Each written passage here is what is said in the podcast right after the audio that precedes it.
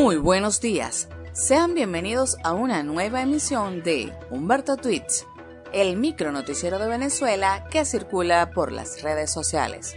En la narración, Marisela Barquero. Redacción, Eliezer Cortina Costa.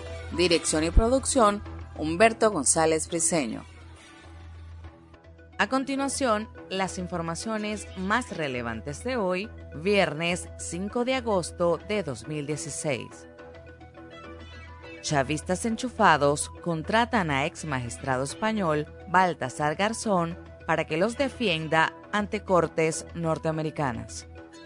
Informe de Garzón podrá ser utilizado durante juicio de los narcosobrinos de la pareja presidencial, informa diario ABC de Madrid políticas públicas erradas en sector agroalimentario llevaron al país a hambruna y a muertes por inanición, dice coordinador nacional del movimiento agroalimentario de voluntad popular, Joender Jiménez.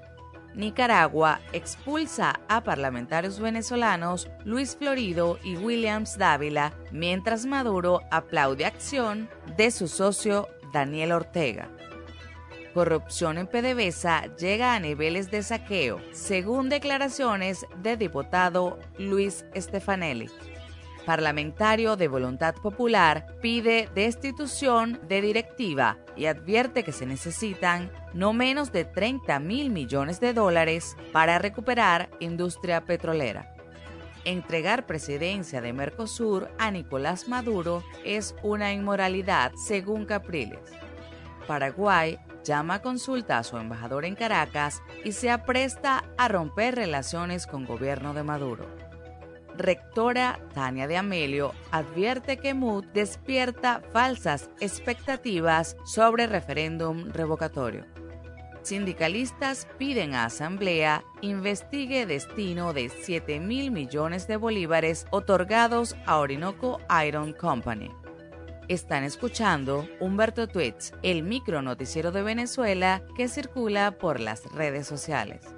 Human Rights Watch califica de aberración jurídica sentencia contra Leopoldo López. Canciller colombiana María Ángela Holguín llega a Caracas para reunirse con su homóloga Delcy Rodríguez.